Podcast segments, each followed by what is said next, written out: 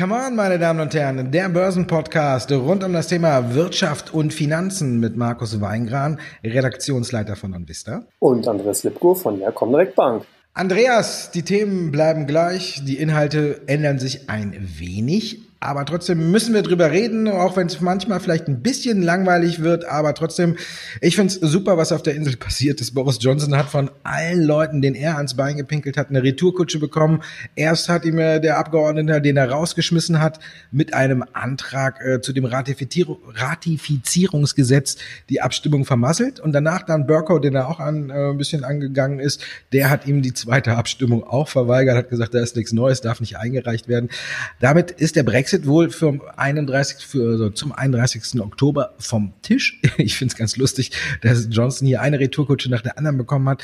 Die Märkte finden es nicht mehr ganz so lustig. Der DAX seit zwei Tagen so in Lauerstellung. Ändert sich viel, wenn jetzt nur das Datum verschoben wird?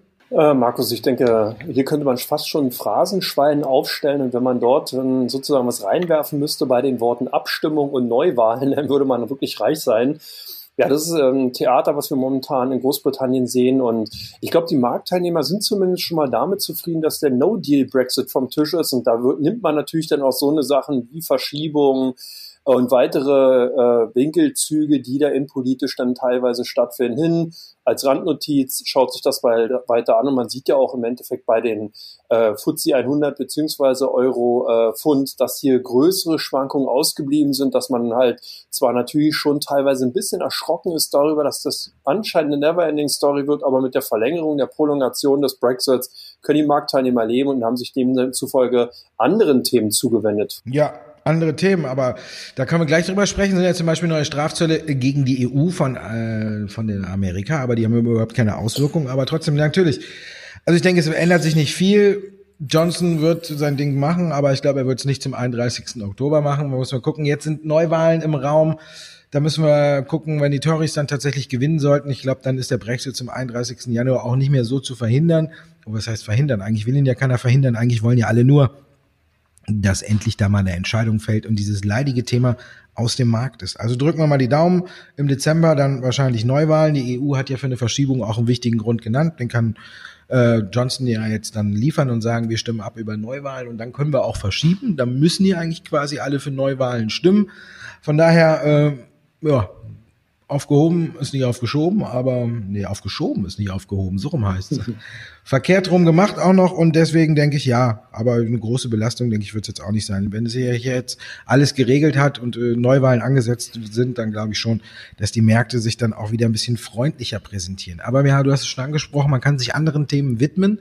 Anderes Thema sind eben die Strafzölle von Amerika gegen äh, die Europäische Union, aber es gab keine Gegenreaktion. Es gab überhaupt gar nicht keine Reaktion so richtig darauf. Ne? Die EU hat so ein bisschen stillschweigend hingenommen und äh, nicht darauf reagiert, keine Gegenmaßnahmen ergriffen und äh, die Märkte haben es auch einfach nur zur Kenntnis genommen. Verwundert dich das auch ein bisschen? Ja, da bin ich vollkommen auch in deiner Meinung.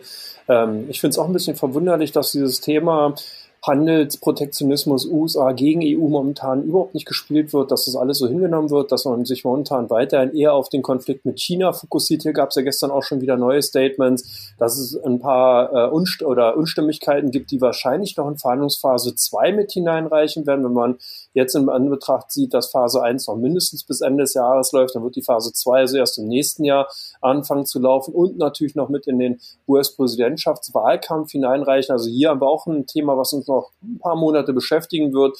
Mit der EU wird es eben spannend. Ich glaube, dass die USA hier ein Stück weit erstmal die Füße stillhalten, weil man eben nicht zu viele Baustellen aufmachen will. Man fokussiert sich jetzt weiterhin erstmal auf China, wird aber mit der EU hat man sozusagen schon so ein bisschen das Würgehalsband umgelegt, aber noch nicht dran gezogen, sondern behält es erstmal so. Die EU hat sich auch brav umlegen lassen. Ich bin selber überrascht und kann mir momentan eigentlich nur vorstellen, dass man sagt, okay, wir sind nochmal glimpflich davon gekommen, hoffen jetzt erstmal, dass nach der Beilegung mit China dann eben die USA vielleicht versöhnlicher sind und dann eben auch der US-Wahlkampf ein Stück weit dafür Sorge trägt, dass eben der, die, der Fokus auf der EU vielleicht wegbleibt und dass sich vielleicht bis dahin sogar die Konjunktur erholt. Also du hörst schon aus meinen Ausführungen heraus viel vielleicht Wenn und Abers und ich denke, das Thema ist schon interessant, sollte weiter auf der Agenda behalten werden und ich, wie gesagt, ich bin genauso verwundert wie du. Ich habe jetzt gerade mal den Ibex aufgemacht und sehe, der ist jetzt auch nicht so groß äh, irgendwas eingeschlagen. Ähm, ich habe jetzt gedacht, wahrscheinlich, weil alle gelesen haben, äh, Strafzölle auf Käse und Wein, haben die sich gedacht, okay, das hat jetzt auf die Börse nicht so die große Auswirkung. Jetzt wollte ich mal gucken, ob ich ein paar Käsehändler oder ein paar Weinhändler im äh, spanischen Leitindex finde. Aber ich sehe, der ist jetzt auch nicht großartig davon belastet. Also läuft so eigentlich wie der DAX vom Erholungspotenzial her und von daher muss man sagen, okay, es verwundert mich auch ein bisschen, aber wahrscheinlich haben viele Anleger damit gerechnet, dass auch direkt die Autobauer mit einbezogen werden. Das ist ja jetzt ausgeblieben. Heute gab es ja schon wieder so ein bisschen die Drohung, äh, wir hoffen aus Amerika, wir hoffen, dass wir Strafzölle auf die Automobilindustrie vermeiden können. Also wie du schon sagtest, äh, die Schlinge ist gelegt, aber noch nicht zugezogen und wahrscheinlich rechnet jetzt auch keiner mit so großartigen Auswirkungen eben bei den Strafzöllen. Die einzigen oder das einzige Unternehmen, was ein bisschen betroffen ist, ist eben Airbus. Äh, aber ansonsten muss man sagen, die haben da ja auch so ein bisschen vorgewirkt. Ne? Ich glaube, ähm, habe ich mal gelesen, die haben ähm, ja Teile von Bombardier gekauft und fertigen deswegen äh, in äh, den USA und äh, von daher oder in Kanada und müssen von daher eben nicht die Strafzölle zahlen, die aus der EU kommen, wenn sie diese Teile, die sie da brauchen, äh, importieren. Also von daher äh, ist Airbus da ganz clever vorgegangen, haben sie schon vor langer Zeit, also vor über einem Jahr oder so gemacht, habe ich das gelesen.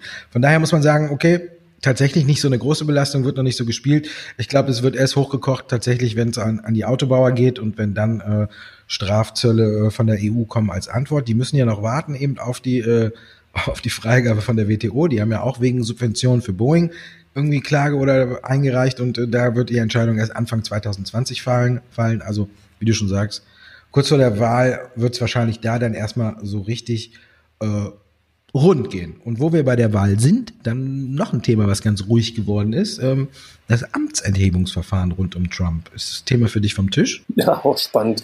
Hier sieht man so auch eine klassische politische Strategie, die Gegenseite unterfüttert die Vorwürfe, die man eben in Richtung des US-Präsidenten erhoben hat. Hier ja auch ganz weit vorne das Wall Street Journal, was auch immer wieder sehr, sehr viele Artikel und Beiträge eben zu dem Thema Ukraine und verbundenen Subventionszahlungen in Richtung Ermittlungen äh, von dem Sohn von Biden eben ähm, auch wieder lanciert. Und auf der anderen Seite eben aus dem Lager von US-Präsident Trump eine ganz klare Polemisierung. Wir haben gestern gehört, der redet schon von Lynchmord, was eben stattfinden soll.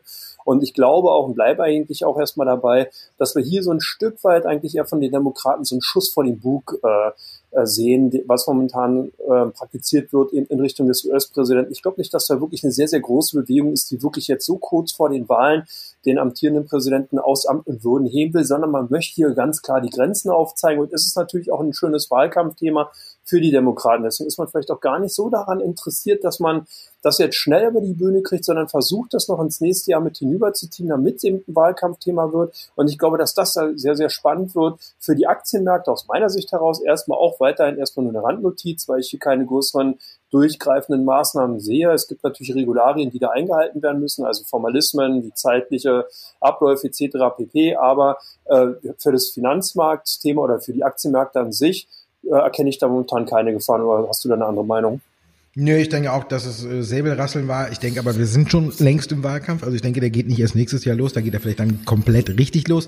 Ich denke, das äh, Szenario jetzt mit dem Amtsenthebungsverfahren war der richtige Auftakt für den Wahlkampf. Aber ich glaube auch, äh, dass die Demokraten so schlau sind und sich da äh, ihren aussichtsreichsten Kandidaten beiden da vielleicht auch durch dieses Amtsenthebungsverfahren äh, nicht verbrennen wollen. Weil wenn die haben ja im Senat nicht die Mehrheit und dann ist natürlich unterm Strich nicht gegeben, dass die Demokra äh, dass die Republikaner ihren eigenen Präsidenten da köpfen und von daher hat dieses äh, Verfahren wohl auch wenig Aussicht äh, auf Erfolg. Deswegen hat man wahrscheinlich versucht, so viel wie möglich an die Öffentlichkeit zu tragen, um zu sagen, hm, wir hätten eigentlich genug, aber wir machen es dann doch nicht, weil was nützt ihnen das, wenn sie am Ende damit scheitern? Dann ist Biden wieder geschwächt im Wahlkampf und Trump eher gestärkt.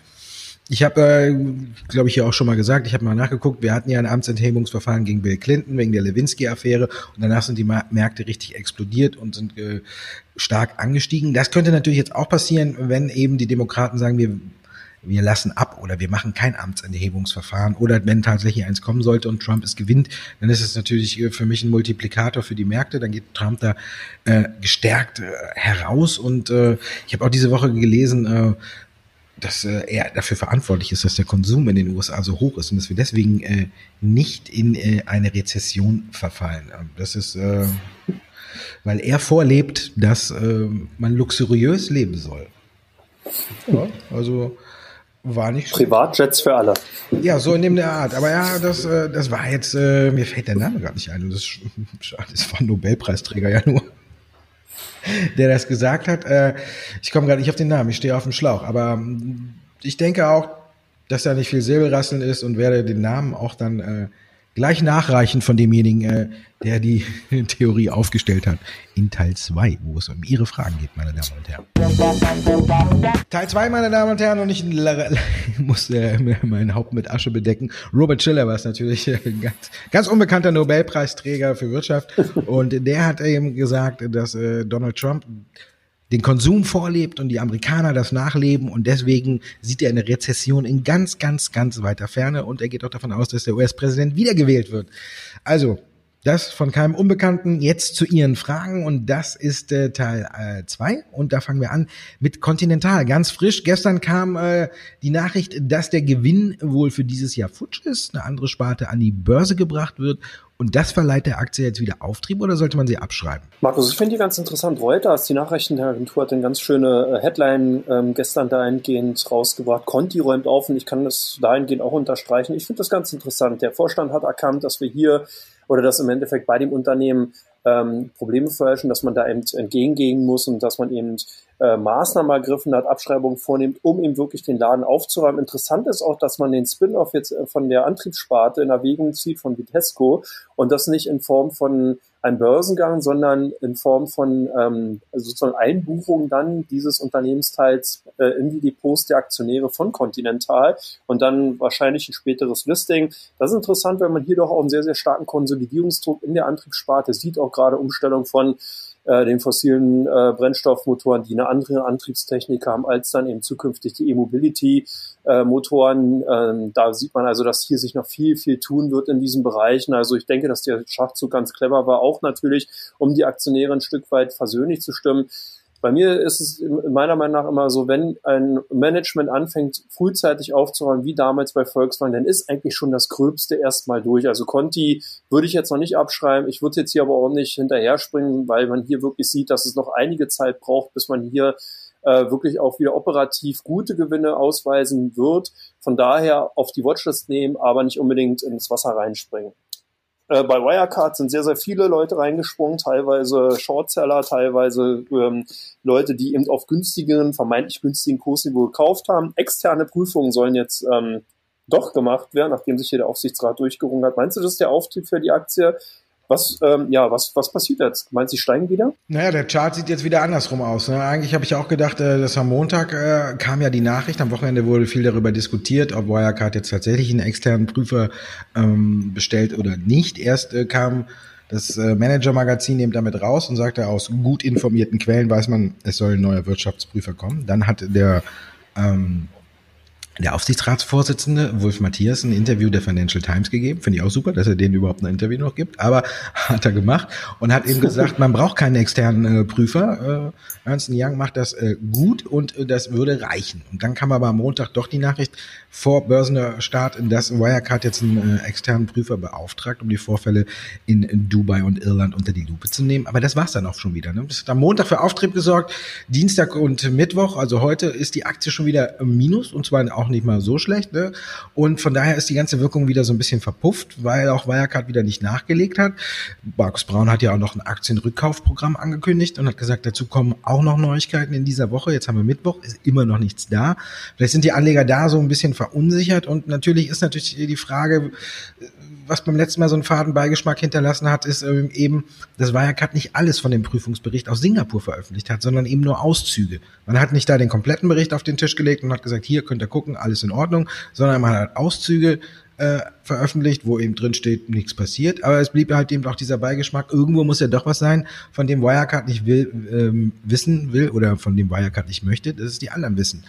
Jetzt weiß man nicht, ob es äh, Geschäftsinterner sind, die für die Konkurrenz wichtig sind oder ob es tatsächlich irgendwas zu verbergen gab, was noch nicht aufgetaucht ist.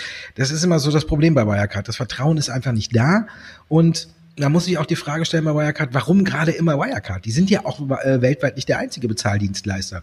Bei den anderen äh, sieht man sowas äh, nicht, äh, zum Beispiel Aiden, der Konkurrent, äh, oder mh, Warum bei denen nicht? Warum immer nur Wirecard? Und das ist ja jetzt schon der fünfte, die fünfte Attacke und da muss man sagen, Ich glaube, die Anleger sind um einiges vorsichtiger geworden. Viele haben keine Lust mehr, eine Aktie zu haben im Depot, die eigentlich gute Aussichten hat. Und wenn sie die mal ausgespielt hat, danach direkt wieder 30 Prozent oder äh, 20 bis 30 Prozent wieder abtaucht. Also von daher, die Anleger sind, glaube ich, vorsichtiger geworden. Ich glaube, die Geschäftsentwicklung ist gut, da müssen wir nicht drüber reden, aber das Geschäftsmodell ist einfach zu intransparent, äh, intransparent äh, dass die Anleger jetzt wirklich da nach der nächsten Attacke durch die Financial Times jetzt wirklich sagen, da habe ich noch Bock drauf. Und wir haben es ja auch schon im letzten äh, Podcast gesagt, auch glaube auch für institutionelle Anleger und für große Kapitalsammelstellen ist die Aktie einfach nichts, weil das Risiko einfach zu groß ist, dass man sich da einfach seinen Gewinn nach ein paar Monaten oder nach einem Jahr einfach wieder äh, aus dem Depot haut oder runterhaut, weil die Aktie wieder sowas erlebt. Von daher denke ich, viele haben keinen Bock mehr auf die Aktie und andere haben Vertrauensprobleme und unterm Strich kommt die Aktie da deswegen jetzt erstmal da nicht raus. Und von daher müssen wir gucken, ob das Aktienrückkaufprogramm, wenn da neue Details kommen, ob es die Aktie wieder anschiebt. Aber ich bin äh, jetzt ein bisschen skeptisch, aber wenn ich sie hätte, würde ich sie, äh, würde ich noch dabei bleiben und würde noch ein bisschen abwarten müssen gucken, die Zahlen kommen ja jetzt auch irgendwann zum dritten Quartal. Vielleicht kommt damit ja noch eine Prognoseerhöhung. Im Braun hat ja gesagt, dass alles toll läuft und äh, betont ja auch immer wieder, es hat keine Auswirkungen auf das operative Geschäft, denke ich auch nicht, aber trotzdem ist es halt ärgerlich und vielleicht muss man mal gucken, wie es da dann weitergeht. Mutige Anleger, finde ich, können diese am Depot haben, sollten noch dabei bleiben, aber ansonsten, ich weiß nicht, ob ich jetzt tatsächlich die Aktie auch kaufen würde. Dann kommen wir zu FMC. Dahinter verbirgt sich Fresenius Medical Care. Und den hat äh, Bärenberg gestern einen Bärendienst erwiesen. Ne? Die haben gesagt, äh, durch äh, Behandlungs- und äh, Kostenerstattungsprogramme in den USA konnte eine erhebliche Belastung auf die Aktie zukommen. Das war schon im zweiten Quartal so und könnte auch im dritten Quartal so sein. Folge FMC, die Tochter und die Mutter Fresenius direkt dahinter. Die schwächsten äh, Werte im DAX gestern. Heute erholen sie sich wieder, aber Sieht Bärenberg die Gefahren der, für die Aktie hier zurecht? Ja, interessant ist, ich habe mir die Studie auch angesehen und äh, Kursziel ist ja beibehalten worden, 89,95. Man hat auch das Kaufrating beibehalten. Aktuell die Aktien bei 59 Euro. So, hier scheint ja dann doch ordentlich Platz zu sein. Ja, es ist diese alte Thematik ähm, um die US-Dialysezentren. Äh, hier gibt es ja einige Staaten, die bereits anfangen, die Kosten dahingehend in Frage zu stellen, beziehungsweise von der regulatorischen Seite hier eben äh, einzugreifen und dahingehend nicht mehr alle Kosten einfach so zu übernehmen. Also von daher, wir haben ja auch schon warnende Worte von Goldman Sachs gehört. Ich habe gestern aber noch ein anderes Gerücht ähm, gehört, dass es hier um Korruption bei der Mutter bei Fresenius gehen soll. Da sollen Untersuchungen eingeleitet worden sein und da wären natürlich auch viele Anleger, Anleger hellhörig, weil man hier eben weiß, Korruptionsvorwürfe, wenn die einmal bei so einem Pharmaunternehmen eben gemacht werden, beziehungsweise Untersuchungen eingeleitet werden, kann das teuer werden. Vielleicht war das auch so ein Stück weit eine Schrecksekunde, ähm, die äh, da denn bei den Aktien reingefahren ist, weil wie gesagt, einer Bärenberg-Analyse an sich fand ich jetzt zwar klar warnende Worte, waren aber auch schon weitestgehend bekannt. Kann vielleicht eine Mischung gewesen sein, Stop-Loss und so weiter, die dann gegriffen haben. Wir haben ja hier 60er-Niveau durch äh, äh, durchrissen. Also vielleicht waren auch da alle möglichen Aktionen mit, ähm, die das dann eben zusammen äh, zu, dazu geführt haben. Ja, wie sieht die perspektivisch? Sind die Aktien schon sehr, so gut gelaufen, wenn man halt bedenkt, dass da wir im äh, vergangenen Jahr Ende äh, Dezember 2018 ja eine satte Gewinnwarnung gesehen hatten, die ja die beiden Aktien Fresenius, Fresenius Medical Care in den Keller geschickt haben, jetzt eine gute Erholung. Ähm, glaube ich, ähm, dass man hier vielleicht auch erstmal sehen muss, wie die nächsten Quartalzahlen aussehen und vielleicht ein bisschen vorsichtiger reagieren sollte. Aber Potenzial sehe ich zumindest noch. Es ist ein sehr solides Geschäft, was eben ähm, international breit aufgestellt ist. Also von daher die Aktien werden mit Sicherheit äh, in Zukunft auch weiterhin Gewinne fahren. Wie die Dynamik dann aussieht, wie gesagt, muss man halt sehen, hängt viel von den zukünftigen regulatorischen Eingriffen und natürlich auch den Verhältnissen in den Gesundheitssystemen, in den Kernmärkten aus. Kernmarkt Beyond Meat baut sich da gerade ein auf, neben der klassischen Fleischproduktion hier vegetarisch bzw. veganes äh, Fleischersatz. Aktie hat kräftig nachgegeben, hat sich ja, glaube ich, fast ja halbiert. Ähm, wie sehen die Chancen deiner Meinung nach aus? Mehr als halbiert, ne? Ja. Die hat sich mehr als halbiert. Die ist äh, von ihrem Hype ganz schön zurückgekommen. Und äh, ja, ich habe äh, bei Mahlzeit gesagt, äh, die Aktie wurde durch den Fleischwolf gedreht ein Wortspiel ne, vom Allerfeinsten. Und ähm, da können wir auch wieder was ins äh, Phrasenschwein werfen. Ich bin vorsichtig bei der Aktie, muss ich ganz ehrlich sagen. Es gibt zwei Dinge, die jetzt wichtig sind. Das ist der 28. Oktober. Da gibt's die Zahlen und da endet die Lock-up-Frist für die Altaktionäre. Das heißt also, die können dann auch ihre äh, Aktien auf den Markt schmeißen. Und da muss man halt gucken, wie die reagieren. Ne? Ich meine, wenn die jetzt sagen, okay, es könnte viel weiter nach unten gehen, dann nehmen die natürlich jetzt ihre Gewinne noch mit Aber es kann natürlich auch sein, dass sie sagen, gut, die Zahlen sind jetzt so gut, ich warte noch mal ab, wie die Aktie darauf reagiert und nehme dann erst meine Gewinne mit. Also von daher ist es ein bisschen offen bei dem Thema und äh, man muss sagen, es ist halt schwierig. Beyond Meat hat natürlich einen riesen Hype entfacht, wir wissen es, und die sind auch gut äh, angekommen und alles. Und dann haben wir jetzt aber eben dieses Theater, dass natürlich auch andere große Mitspieler das, äh, darauf aufmerksam geworden sind, dass vegan in der ja, in der Bevölkerung immer hipper wird, dass man da äh, Geld mit verdienen kann und deswegen springen natürlich auch viele andere jetzt auf den Zug auf und es sind ja auch alles keine Unbekannten, sondern ja auch äh, Unternehmen, äh, die im Markt äh, sehr gut äh, positioniert sind. Wir müssen jetzt nicht über eine Nestle oder über eine Tyson Food reden, die haben natürlich auch eine riesen Marktpräsenz. Und wenn die jetzt auch anfangen, da ihre Produkte in den Markt zu werfen, dann wird der eine oder andere im Regal schon mal überlegen. Man muss ja jetzt auch sehen, ich habe mir das jetzt von dem Preis her noch nicht so richtig angeguckt, aber ich denke vielleicht, dass die großen Konzerne auch vielleicht ein wenig kostengünstiger produzieren können als Beyond Meat und die Produkte dann ein bisschen billiger anbieten, äh, dass viele dann auch anfangen äh, zu testen. Beyond Meat war jetzt durch den Börsengang in aller Munde, läuft natürlich auch gut. Ich gehe auch davon aus, dass die Zahlen gut werden. Man hat ja neue Kooperationen geschlossen, zum Beispiel mit Dunkin' Donut oder eben mit McDonald's, ich glaube in Kanada. Und von daher dürfte, das ist alles noch nicht eingeplant in den Zahlen. Und von daher dürften die gut werden.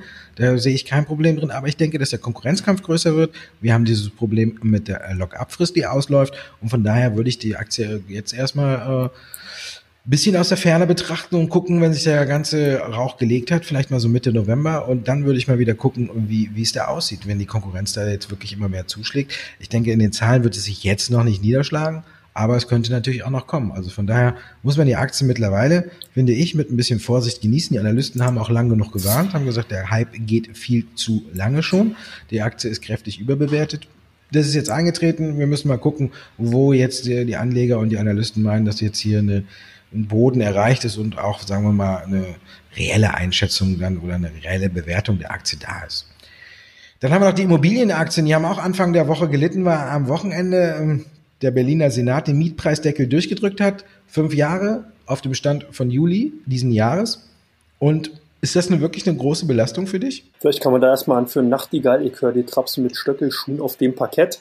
Das Problem dabei ist ja, wenn sozusagen eine Stadt oder eine, ein Bundesland damit anfängt, einen Mietpreisdeckel einzuführen, dann kann natürlich auch mal ganz schnell ein anderes Bundesland auch auf die Idee kommen, das zu übernehmen. Ob man das jetzt in der Form übernimmt, wie es jetzt Berlin gemacht hat, du hast bereits gesagt, Fixierung des Mietpreises äh, Juni 2019, fünf Jahre fest.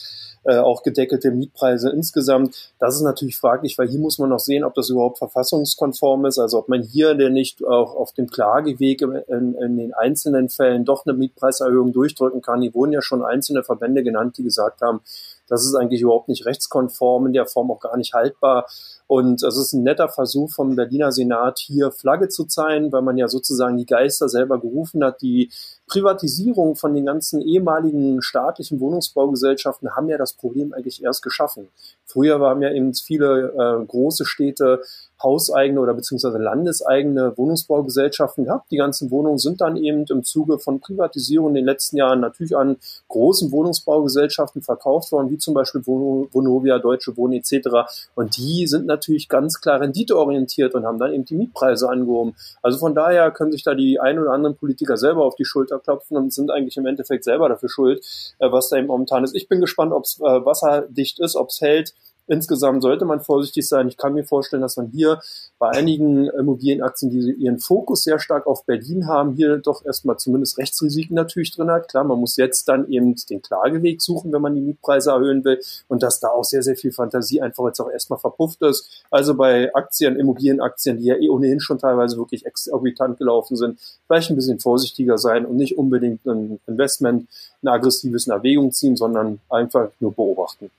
Ja, Deutsche Wohnen wäre das zum Beispiel mit Berlin, ne? aber ich denke auch, dass äh, man da Klagen erstmal abwarten wird. Vielleicht gibt es auch von den Verbänden direkt eine Verfassungsklage gegen das Gesetz an sich und dann muss man mal gucken. Und wenn das dann äh, scheitert, dann glaube ich auch, dass andere Bundesländer nachziehen und dass man dann Vorsicht walten lassen muss.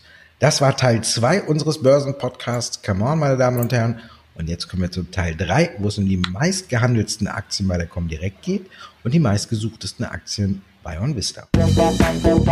Teil 3, meine Damen und Herren, und wir legen los mit Infineon. Die stehen natürlich heute unter Druck nach den Zahlen von Texas Instruments, sind Schlusslicht im DAX. Also kann ich davon ausgehen, Andreas, bei euch drücken viele aufs Verkaufsknöpfchen heute, zu Recht? Vollkommen richtig, Markus. Ähm viele, Aktion, äh, viele Aktionäre scheinen sich über die Comdirect Depots dann eben von den Aktionären in Infineon äh, zu verabschieden. Ja, nach der Gewinnwarnung von Texas Instrument ist man einfach hier vorsichtig. Das hat sie ja schon bereits im Vorfeld angedeutet durch Wacker Chemie, dass hier Polysilizium nicht mehr so stark nachgefragt ist von den Chipherstellern. Also von daher ist eigentlich eine Gewinnwarnung schon immer so ein bisschen schwebend von irgendeinem Unternehmen aus diesem Bereich im Raum gewesen. Jetzt war es im Texas Instrument, ähm, dass die Katze aus dem Sack gelassen hat. Äh, schlägt natürlich auch voll auf Infineon mit zurück. Ich denke, es wird sehr, sehr spannend werden, wie eben die anderen Konkurrenten Intel, AMD äh, sich dahingehend positionieren konnten, was da eben auch für Zahlen kommen. Vorsicht sollte, vorsichtig sollte man weiterhin bei Infineon aus meiner Sicht heraus bleiben. Sehr typisches Geschäft. Wir sind sehr erfolgsverwöhnt gewesen in den letzten Jahren. Also von daher ist zumindest jetzt erstmal der Schreckmoment nachvollziehbar. Bei euch sind die Aktien von Activision sehr stark gesucht. Was steckt dahinter? Die Hausmesse und zum Teil und natürlich auch der Kurs und wir müssen halt da auch mal gucken. Die Aktie hat ja jetzt zuletzt wieder echt gut performt, in den letzten drei Monaten über 20 Prozent draufgelegt. Der Deckel bei 40 Euro, 40 ja, hat gehalten und jetzt geht's wieder Richtung 50. Die Lage bei den Spieleproduzenten hält sich ja wieder auf. Bis 2018 waren die ja irgendwie bombig unterwegs, da kann man ja nichts sagen. Da liefen die Aktien ja über Jahre äh, wie eine Bombe nach oben. Wir hatten über ein Plus in zehn Jahren von über 500 Prozent, zum Beispiel bei Activision. Und äh, da muss man sagen, okay, jetzt ist ein bisschen Sand im Getriebe. Die Zahlen haben aber überall nicht mehr so gepasst. Man muss sich alles wieder ein bisschen umändern. Die Erwartungshaltung war vielleicht auch ein bisschen zu groß. Und jetzt steht die Hausmesse an. Und da könnte wieder ein neues äh, Spiel kommen, Diablo 4. Und da warten natürlich auch viele Zocker drauf. Und deswegen haben viele bei uns nachgeguckt, wie es da läuft. Und von daher ist das eine Aktie, die bei uns jetzt hier auf der Liste weit nach oben gerutscht ist. Ich habe sie deswegen reingenommen, weil über die ersten drei zu sprechen wäre jetzt irgendwie dann ein bisschen langweilig bei uns, weil natürlich steht bei uns oben Wirecard, Nell und äh, Deutsche Bank und da müssen wir auch nicht jede Woche drüber sprechen. Deswegen gucke ich manchmal auch drauf, welche Aktien bei uns auf den Top 100 einen großen Sprung machen und eine davon ist eben Activision. Hast du es besser? Bei dir entscheiden die Anleger. Mein gut, bei mir die Leser, aber Amazon, was gibt's da Neues? Ja, kurz vor den Zahlen scheinen sich hier doch einige Anleger positionieren zu wollen. Amazon ja auch mal so ein Phänomen weg vom klassischen Online-Retail-Händler hin zum Technologie-Allround-Giganten. Man hat ja mit AWS hier den größten, es geschafft, den größten Teil des äh, operativen Gewinns eben durch Technologien, durch Serviceleistungen im äh, Internet eben zu generieren. Früher war es Cloud Computing, jetzt ist es eben die Vermarktung von Online-Werbung. Hier knabbert man sozusagen an den Thron von Google und kann hier auch ganz ordentliche ähm, gewinnt teilweise abzweigen. Wachstumssegment schlechthin 30 bis 40 Prozent schätzt man. In den kommenden Jahren wird der Werbemarkt noch wachsen. Hier ist Amazon natürlich durch die ganzen Daten, die man dann von den Kunden hat, exzellent positioniert. Und da scheinen eben äh, schon einige Aktionäre trotz der guten Performance in den letzten Monaten, obwohl es jetzt in den letzten Wochen ein bisschen volatiler herging, aber insgesamt haben sich die Aktien gut geschlagen, davon auszugehen, dass die Quartalzahlen, die bald vorgelegt werden, vielleicht sogar über den Erwartungen liegen könnten. Ja, was ist denn die Erwartung, die bei den Aktien von Plug Power dahinter liegen? Warum sind die bei euch gesucht? Ja, weil wahrscheinlich äh, viele sich mit dem Thema Wasserstoff beschäftigen, haben wir ja hier zum Glück noch nie gemacht. Also von daher ist natürlich auch äh, Plug Power bei uns gesucht, gehört ja zu den Aktien mit auch dazu, die wir in der Bio, äh, in der Biotech-Branche, sage ich schon, da komme ich gleich zu, die in der Wasserstoffbranche ähm, immer gesucht werden, sind ja alles die üblichen Verdächtigen, Plug Power, PowerCell, Valid Power, ITM Power, also viel mit Power und von daher, Nell habe ich noch vergessen, da haben wir die großen fünf eigentlich, die immer gesucht werden bei uns und diese Woche haben halt viele auf Plug Power geguckt, weil vielleicht haben sie auch Mahlzeit geguckt, ich weiß nicht, ich habe äh, da die These aufgestellt, dass äh, für mich die Aktien im Wasserstoff ganz weit vorne liegen, die dann äh, große Partner haben. Wir haben es ja gesehen, bei PowerCell ist Bosch mit an Bord. Ballot Power ist äh, groß äh, in China unterwegs, hat da große Partner. ITM Power äh, hat mit Linde angebandelt. Also wir sehen die Aktien, die richtig gut laufen, die haben auch einen großen Partner an der Seite. Und da habe ich nochmal so ins Gedächtnis gerufen, dass Plug Power eigentlich auch einen großen Partner an seiner Seite hat. Und ähm, das passt zu deiner Aktie, die du davor gesagt hast. Das ist nämlich Amazon. Und das ist äh, schon mal ganz gut. Also ich finde, ähm, da muss man da mal drauf gucken, weil Amazon wahrscheinlich auch seine ganzen La Läger und seine ganzen Lagerhäuser grün gestaltet und da wahrscheinlich dann auch auf Wasserstofftechnologie setzen kann und die kann ja dann vom Plug Power kommen, wenn man das schon angebandelt hat. Außerdem ist äh, Amazon ja auch noch bei Rivian, äh, diesem amerikanischen Autobauer dabei, der macht zwar Batterie, aber vielleicht prüft er ja auch mal irgendwann, ob er auch einen Wasserstoffwagen auf den Markt bringt. Die, die haben ja auch, äh, man sagt ja, dass die Brennstoffzelle eben gerade für schwere SUVs oder solche Autos eher geeignet ist, weil sie sie mehr Leistung hat und vor allen Dingen, weil sie eine längere Reichweite hat. Vielleicht kann man da auch über diese Kombination neue Fantasie wecken bei Plug Power. Also von daher habe ich gesagt, ist eine schöne Aktie und eine interessante Aktie und deswegen haben wir uns viele äh, danach geguckt, wie sie die sich denn entwickelt hat.